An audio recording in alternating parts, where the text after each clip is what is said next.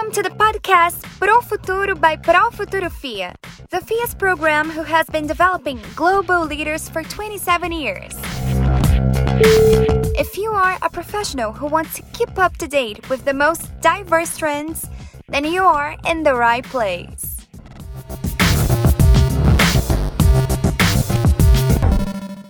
We're going through a unique and incredibly challenging time.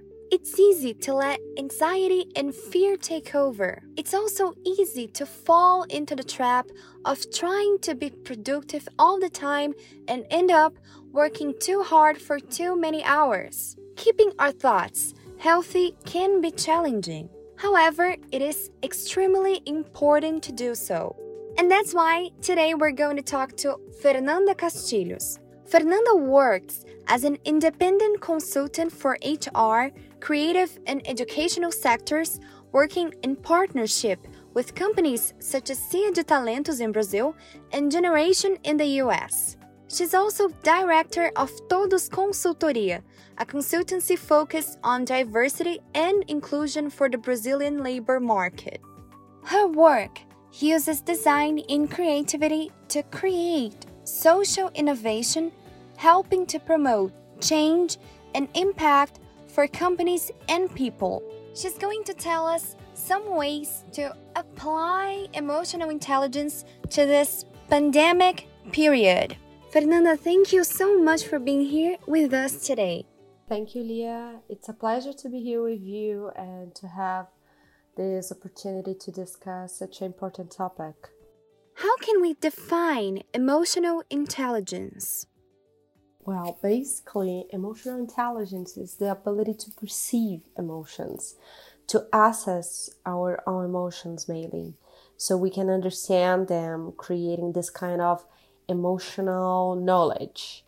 The idea is that once we acknowledge emotions, we are more able to deal with them in a more controlled way. And when I say about control the emotions, I'm not saying that we should suppress it or like the the idea is not to to pretend that they don't exist but pass through it in a and and control our response to it in a way that uh, for instance you you will not start to yell to people once you're angry but you will feel the the this this angry and then you're going to like breathe and understand the, what causes it and mainly to choose to to answer it in a more appropriate way and not just react to it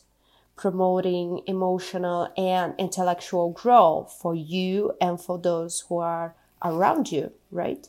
How can it help us get through this time well, emotional intelligence is more a process than a thing uh, on itself. It's like there's no end of it. So it's not like you wake up in the morning and then, oh, now I am emotional intelligent. It's not like that.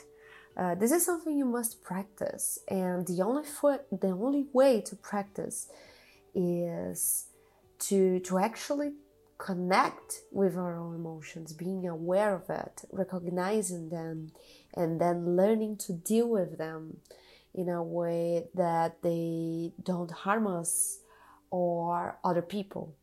Once you start to pay attention in your emotions, you're able to accept it.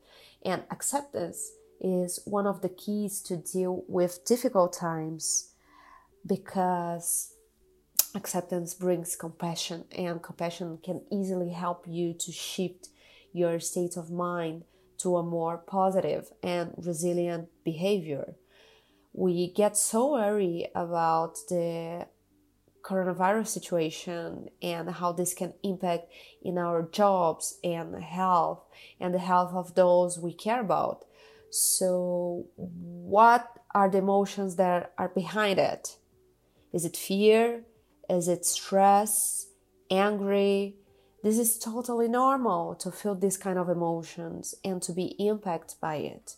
But once you accept it, uh, you accept the way you feel, you're able to slow down your reaction process and then think about what can I do about what is happening? Do I have control of it? Is there some way I can help? Uh, what can I do about my emotion, about the way I feel? And you realize that your emotions are your responsibility. We cannot blame the coronavirus. We cannot blame our boss or our partner or even our children about the way we feel. This is all on us. And to realize this is very powerful because once you discover you are the only one that is responsible for the way you feel, you can act on it and change your emotional state. Change the way you feel, change your emotional patterns, and even to help others to feel better.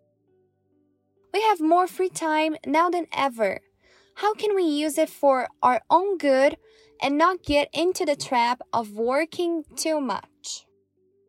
Definitely, to establish a routine can be very useful during this period. So you will wake up in the same uh, hour that you would wake up if you have to go to the office. You have your daily routine of breakfast, shower, and so on. You will maintain a defined work hour, and by the end of the day, you will stop working.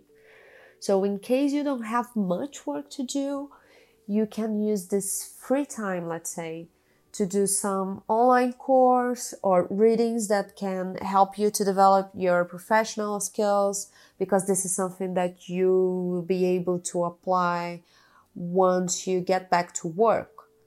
And by the end of the day, it's important to stop working. For those who feel are, that are working too much, this is very important.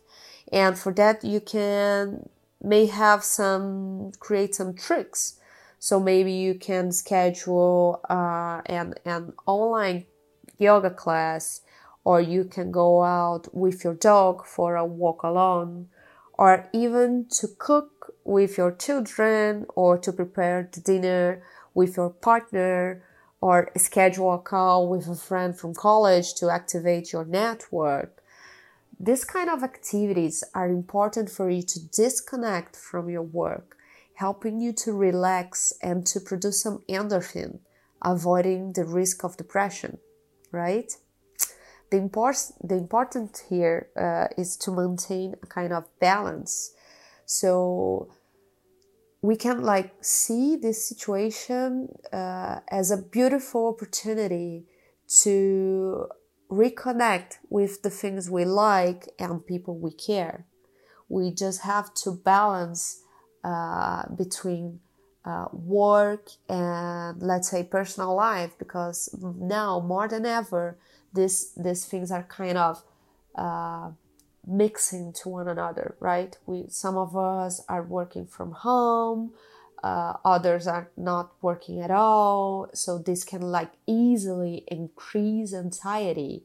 So once you create strategies and opportunities to do other things or like the, thing, the things that you like want to do and you never have have time to it you can easily uh, start now uh, with like daily activities that will let's say uh, take one or two hours of your day and give you this this sensation of uh, relaxation and enjoying your time, even though we are passing through this uh, this hard time, right?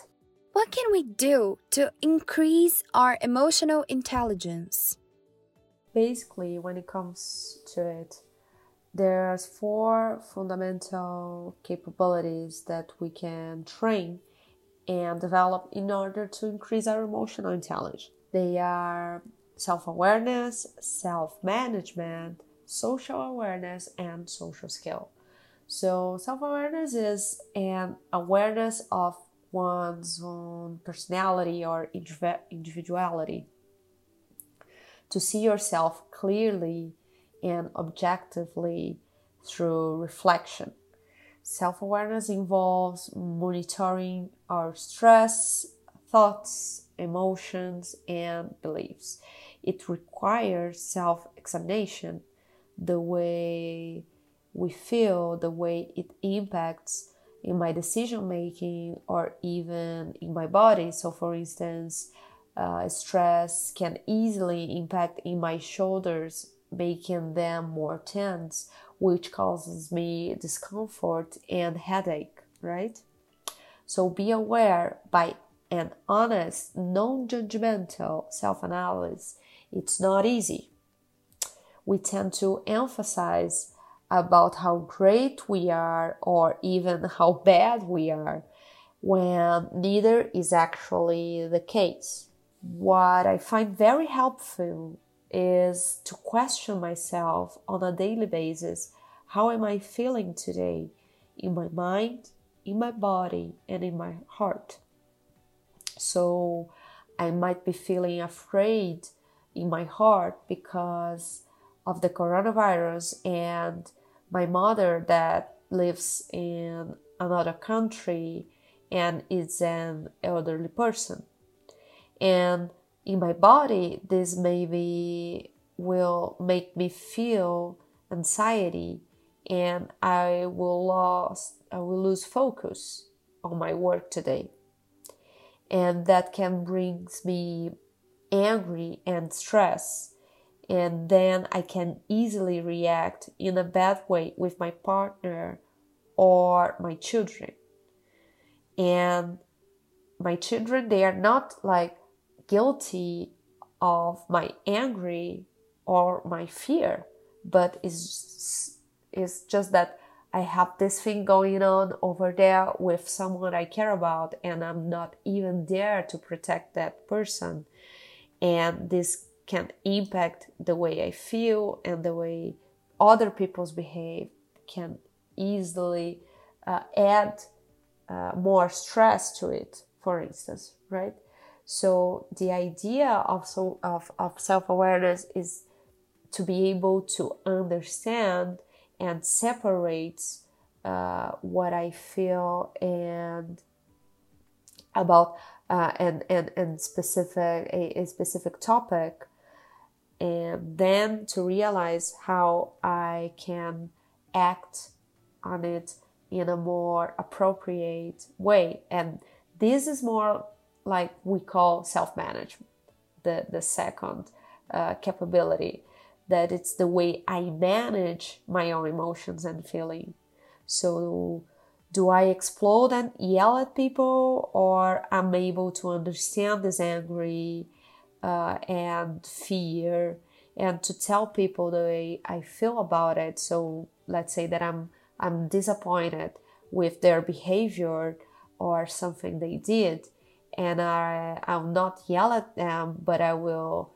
Uh, tell them the way I feel and ask them if they can change the behavior or help me uh, with with this topic right social awareness is the ability to read the context to be aware of what is happening around us and to take the perspective of empathize with other people understanding their behaviors this means that being socially aware relates to being aware of our uh, environment as well as being able to accurately interpret the emotions of people with whom we interact, and that requires observation.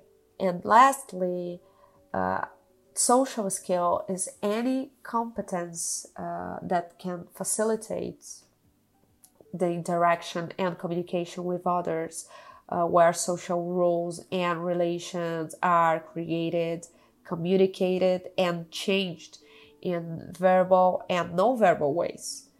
So, for for instance, you live in another country, and you need first to understand their culture and that requires social awareness, social observations in order to adapt yourself to this new this new country and and culture you are in right? The process of learning these skills is what we call so social socialization basically. And the more you expose yourself to to meet new people to go to other places uh, the more you develop this this uh, part of your emotional intelligence. Of course during this time uh, we should stay at home but we can search for platforms to put uh, that can put us in contact with different people so we can show, socialize. And mainly because this is an, an important part of our lives right? So basically we have this this four capabilities of emotional intelligence and the idea is the more we develop it uh, the more emotional intelligent we get. How emotional intelligence help us at work during the coronavirus pandemic?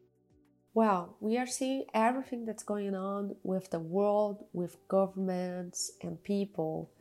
And of course, this can be very, very stressful so, emotional intelligence can help us to deal better with all this situation, mainly because everything that is happening can easily increase our stress levels. So, it's important to be aware of it. So, we cannot just react to it, but act on it. And at the same time, we are stressed, we can easily be demotivated. It's so funny yesterday i i participated of a webinar about unconscious bias with my team of TODXS, the, the organization for lgbtq empowerment that i participate. And some weeks ago i was so worried because of the coronavirus situation and i i realized that people started to feel worried and some of them uh, some of the people of my team were very demotivated uh, because most of our job is remote and now we don't have the opportunity to meet in person. And yesterday uh, yesterday webinar was so energizing we were able to connect again with our purpose, with the results we want to bring to the labor market, uh, because we we work with uh, diversity and and inclusion. So, uh, what I'm what I'm trying to, to to say here is that it's important uh, to maintain relationship between our teams so we can motivate ourselves to keep going besides what is happening to promote happy hours uh, with the team uh, to meet once a week by video conference so we can recover uh, this feeling of belonging. This is important because creates connection and this is a key to maintain our emotional mental and even physical health so, to be aware of our own emotions, learning how to manage them, uh, and to promote these meetings opportunities so we can be together with our teams can help us to develop our emotional intelligence, making better for us to pass through all that it's going on. It's common to get overwhelmed with all the news of people getting infected and dying. What are some things people can do to relieve the stress and manage our emotions' health? Basically, to reduce the time we spend on watching the news. So, to watch the news twice a day, it's enough, or you can even try to watch it just once a day.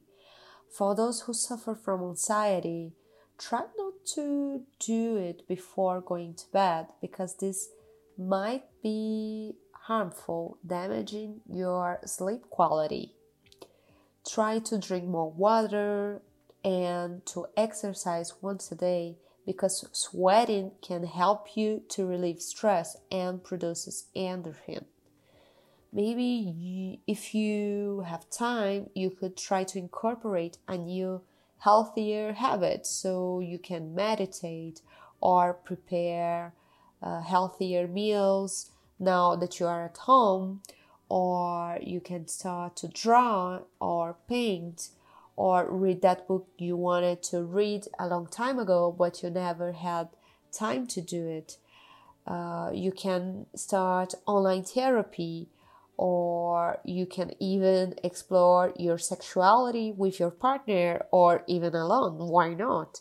The important importance here is uh, not focus on on what may happen because of coronavirus uh, unless you work directly with this crisis this probably won't help you to relax and even worse will overwhelm you more so try to put the focus on things uh, that can bring you pleasure maintaining uh, a healthier position towards your own behaviors. How can we help people, including elderly and children, that are emotionally shaken? You know, this is such an important question, mainly because many of us are passing through this period with our children at home, trying to explain them how to maintain themselves safe and why is not allowed to go out and even helping uh, with the online classes and so on. Well, children can enjoy the most if the parents could separate some time to actually be with them. So, if you have small children, you can tell them stories about how doctors and superheroes are confronting the virus to save the world. You can stimulate children to draw uh, maybe to draw how would it be a world without disease so they can feel safer and this is not a matter just of safety in terms of um, the behaviors of watching the washing the hands and so on but the feeling of being safe and uh, this feeling of protection right? So you can uh, study science with them, you can study the human body, explaining how the virus works and why we should take care, or you can and you should actually uh, take the focus off the virus and promote activities so they can be uh, distract. So maybe cooking, drawing, even sewing. It's important here to dedicate some time to cheat, teach them new things so they, ex- they can explore the world without getting out of home. And this can be very fun for them, even for adults, to explore and develop some new skill.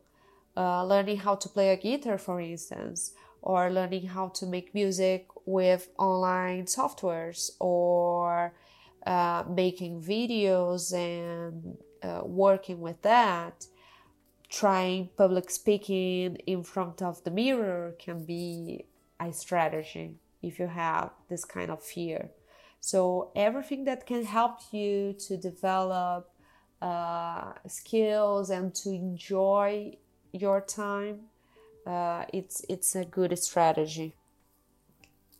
The tip here is to explore our imagination without necessarily have to create an outcome and uh, just like enjoying this process, right? And for elderly, with uh, if if they don't live with you, uh, make sure to talk with them on a daily basis. Uh, maybe trying a video conference so you can see each other or even like ex- exchange recipes for a food learning to cook online during those calls or just to call to discuss a subject that you know that person likes to talk about right if you live with the person, maybe give some space for them to help you so they can feel useful. Um, if the, the person has some health uh, vulnerability, make sure he or she has everything they, they need uh, to feel comfortable, right? I think this this crisis can teach us wonderful learnings about emotional connection and care. It's just a matter of giving the space and put some effort so this can truly happen. What can we learn from this period in order to deal with and adapt to crisis? Well, this is such a unique experience and opportunity, right? Of course, there are people who are suffering the most because of the lack of access to basic infrastructure, education, and access to, to the labor market, right? But still, this time is really helping us to understand how we are connected and how we are part from a network. And this is showing us how it's not possible to live alone even though we must be alone right now to avoid the spread of the virus, we depend of one another. It's never been so evident the interconnection between people, and this can teach us about solidarity, generosity, can teach us how it's important to reconsider our values to more human values that don't promote harm to other people and the planet. This spirit teaches how we are not in control of what we have imagined, but how we can control our own lives to take the responsibility for the outcomes that we we want and to take the best of it of our relationship with others mainly. We focus so much in things we cannot control and just words us. And now we have the opportunity to reconnect to each other in a different way and focus on what matters the most the human connection and well being, changing the course of history and in a one to one work, changing and rebuilding our society to a better world. Fernanda, thank you so much for talking to us about the emotional intelligence. I'm sure this is going to be very helpful to people who are struggling right now. Well, thank you, Lee, again for the opportunity to share with you what I know about about this and and some ideas about how we can build strategies to maintain ourselves safe and healthy. Thank you. And thank you, listener, for tuning in. Don't forget to check out our social media. Stay safe, stay home. See you next time.